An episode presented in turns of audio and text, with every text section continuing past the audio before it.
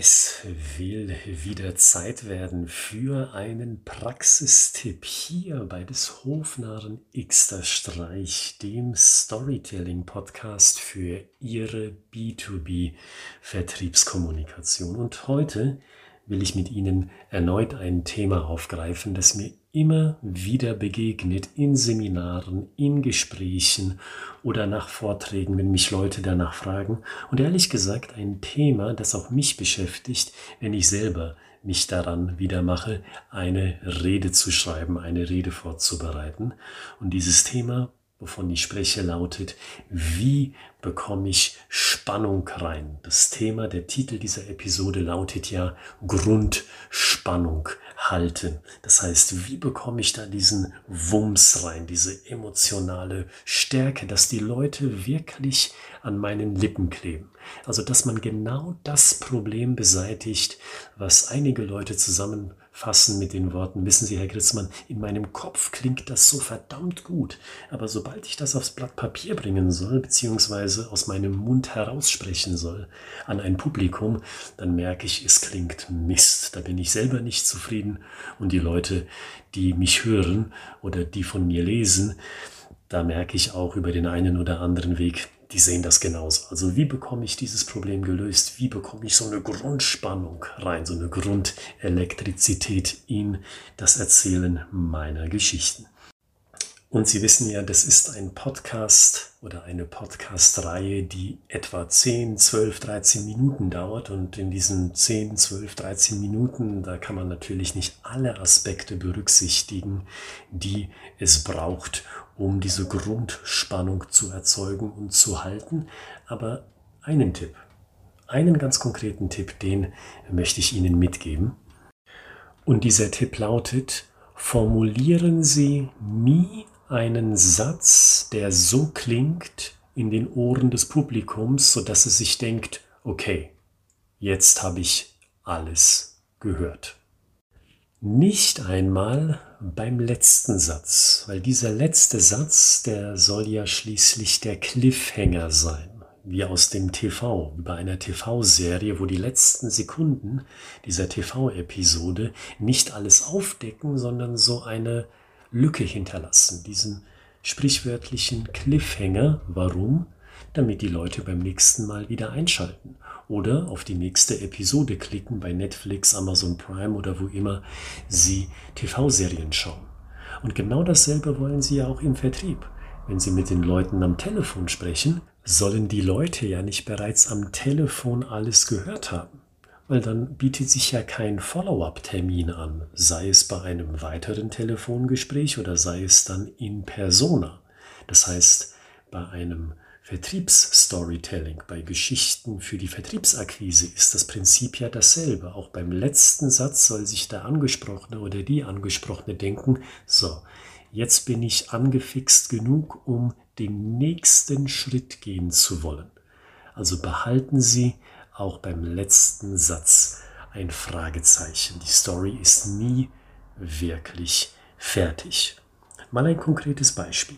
In den letzten Wochen, da habe ich eine Story gelesen, die den folgenden Satz beinhaltet hat. Erinnern Sie sich noch an die Zeit vor dem Internet? Und das war sogar einer der ersten Sätze. Und schon ist die Spannung weg. Schlimmer noch, sie hatte nicht mal richtig Gelegenheit, sich zu entfalten, diese Grundspannung. Warum? Der Satz, den sage ich Ihnen gerne nochmal. Können Sie sich an die Zeit erinnern vor dem Internet? Da werden die meisten von Ihnen sagen, ja, kann ich. Das würden Sie sich auch so denken, wenn Sie das hören würden. Und dann? Tja, die Story ist eigentlich schon rund. Ja, ich kann mich erinnern an eine Zeit vor dem Internet. Wie kann ich jetzt weitermachen? Hm. Nicht wirklich, weil die Story ist in sich rund. Frage, Antwort, fertig, Punkt.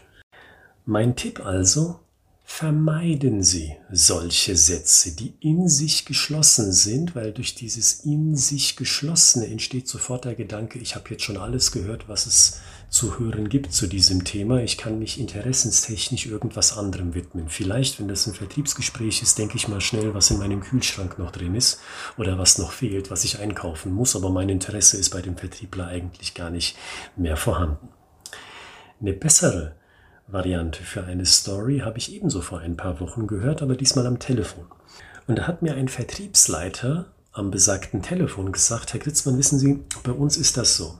Wir intern, Marketing und Vertrieb, wir haben da so eine kleine Gruppe und ich muss Ihnen sagen, bei uns ist immer dieses eine Thema vorhanden, wenn wir uns treffen intern.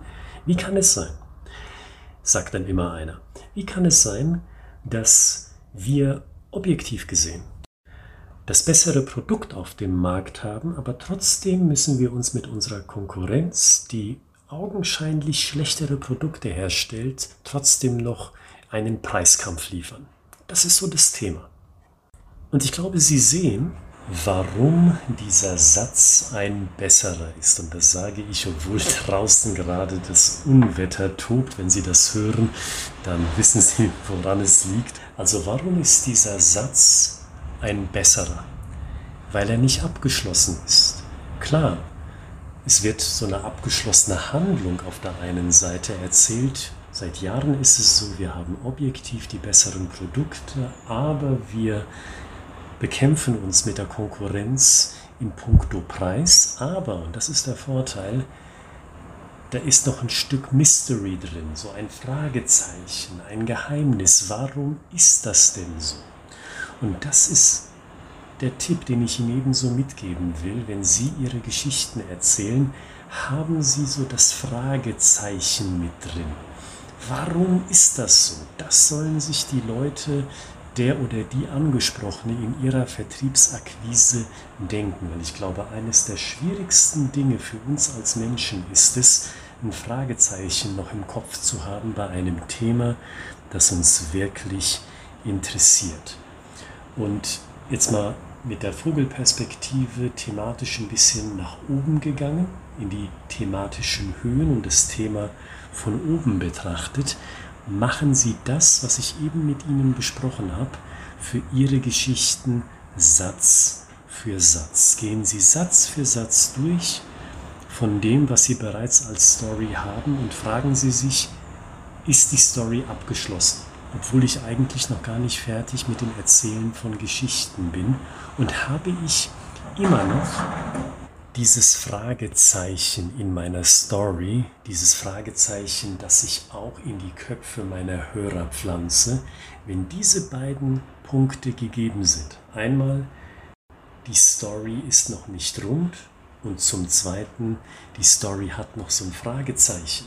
Wenn Sie das Satz für Satz für Ihre Geschichte bejahen können, dann bin ich mir sicher, alleine durch diesen einen Tipp werden Sie für sich selber feststellen, die Geschichte, die ist runder, die ich da erzähle, weil ich plötzlich nicht mehr etwas reinpacke in die Geschichte, wo die Leute sagen, okay, jetzt weiß ich alles, weil sie dann etwas reinpacken in ihre Geschichte, wo die Leute sagen, davon will ich mehr wissen, weil da ist noch ein kleines Fragezeichen dahinter und weil sie mit dieser Methode auch weniger in Versuchung kommen zu sagen, ich erzähle jetzt mal von irgendetwas, was in den Kontext gar nicht reinpasst, weil sie orientieren sie sich ja dran, ich will dieses Fragezeichen bei diesem einen Thema aufrechterhalten.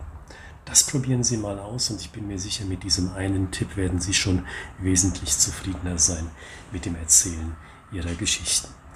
Und bevor mich das Unwetter nun endgültig packt, mache ich an dieser Stelle Schluss und will Ihnen sagen, schauen Sie doch nochmal in die Beschreibung dieser Podcast-Episode für die Fachbücher aus meiner Feder und natürlich auch für die Kontakt-E-Mail, wenn Sie sagen, Herr Gilzmann, wir müssen uns mal im Detail unterhalten zum Thema Vertriebsstorytelling im B2B.